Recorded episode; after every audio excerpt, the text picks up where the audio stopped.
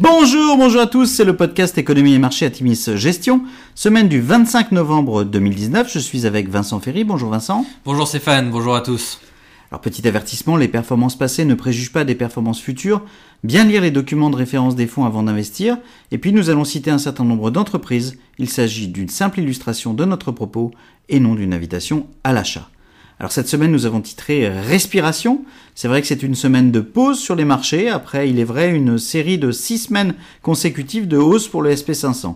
Les déclarations et tweets contradictoires quant à l'avancée des négociations sino-américaines ont marqué la semaine, tandis que le vote par le Congrès américain d'un texte visant à soutenir les manifestants pro-démocratie à Hong Kong aura rafraîchi les ardeurs des investisseurs les plus optimistes. Le premier discours de Christine Lagarde en tant que présidente de la BCE a été marqué par l'annonce d'une revue stratégique visant à revoir l'objectif de la BCE de façon plus favorable à la croissance intérieure. Euh, pour rappel, la BCE a pour objectif actuel la stabilité des prix avec une inflation proche mais inférieure à 2%. Ce changement d'orientation euh, rapproche du reste des objectifs de la Fed. Christine Lagarde a par ailleurs appelé les États européens disposant d'une capacité budgétaire à soutenir l'économie au travers d'investissements publics, selon nous un très bon premier discours de Madame Lagarde. Dossier à suivre, le camp pro-démocratie vient de gagner à Hong Kong une victoire historique lors des élections du week-end avec 86% des sièges des conseils de district. Les partisans du gouvernement chinois n'obtiennent que 12% des sièges contre 65% auparavant. On espère que cela permettra en tout cas une sortie par le haut de la crise de Hong Kong. Sur la semaine, semaine de pause, le CAC 40 perd 0,8%, le SP500 recule de 0,3% et le Nasdaq de 0,3%. Et Vincent, on a plutôt des bonnes nouvelles dans l'ensemble dans nos portefeuilles, même si le flux des publications tend à se tarir. En effet, en dehors des publications, on a deux nouvelles en Europe, euh, notamment LVMH qui annonce être parvenu à un accord pour racheter la société américaine Tiffany's pour 14,7 milliards d'euros. De son côté, Airbus enregistre 220 commandes d'avions lors du Dubai Air Show contre 95 pour Boeing.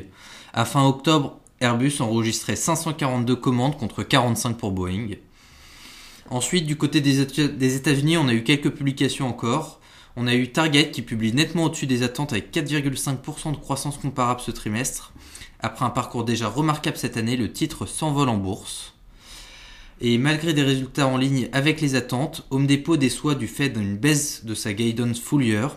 Cette déception s'explique par la baisse du prix du bois de construction, la destruction d'un magasin suite au passage de l'ouragan d'Orient euh, au, troisième trimestre 2019, 2019 euh, et le ralentissement de la consommation au Canada.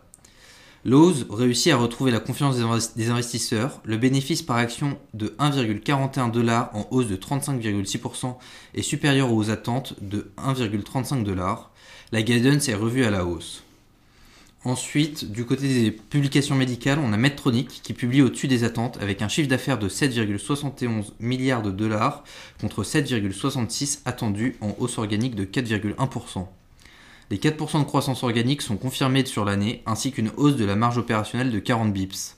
La guidance d'earning per share est légèrement relevée. Alors en conclusion, les signes de bonne volonté émis par Washington et Pékin en toute fin de semaine et ce week-end devraient contribuer au retour d'un certain optimisme sur les marchés. La signature de la phase 1 d'un accord est en effet en vue. Les publications du secteur de la distribution US qui sortent en tir groupé illustrent toute la nervosité ambiance. Hein, vous l'avez vu avec Vincent à l'instant. Coles ou Macy's, absent des fonds et dans une moindre mesure Home Depot, présent dans les fonds, ont été durement sanctionnés, tandis que Loves et surtout Target, présent dans les fonds, s'envolent en bourse. Raison de plus pour rester sélectif dans nos fonds d'action Atimis Millennial, Atimis Millennial Europe et Atimis Better Life, dans ce qui à ce stade marque une très belle année pour nos choix. Nous avons légèrement accru nos expositions actions dans nos fonds d'allocation Atimis Global et Atimis Patrimoine, dont le comportement nous semble très satisfaisant cette année. À noter, eh bien le 30 novembre prochain marquera le premier anniversaire du fonds Atimis Industrie 4.0. Nous pourrons enfin communiquer sur les performances lors euh, de cette euh, belle année riche d'enseignements pour le fonds.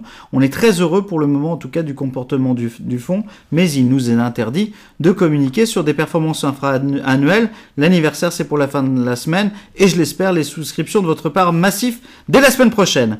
Enfin, l'événement est demain organisé le 21 novembre à la Comédie des Champs-Élysées avec nos amis d'Amiral, euh, euh, bon, Atimis c'est nous, euh, Mandarine, Montpensier, Trustim, euh, je n'en oublie pas, je crois qu'on était 7 au total, a tenu toutes ses promesses, tant en termes de fréquentation que de qualité des interventions. Un grand merci à tous. Eh bien, vos réactions ne nous invitent qu'à un cri. Vivement et demain 2021. Et en attendant, nous vous souhaitons une excellente semaine à tous. Bonne semaine à tous.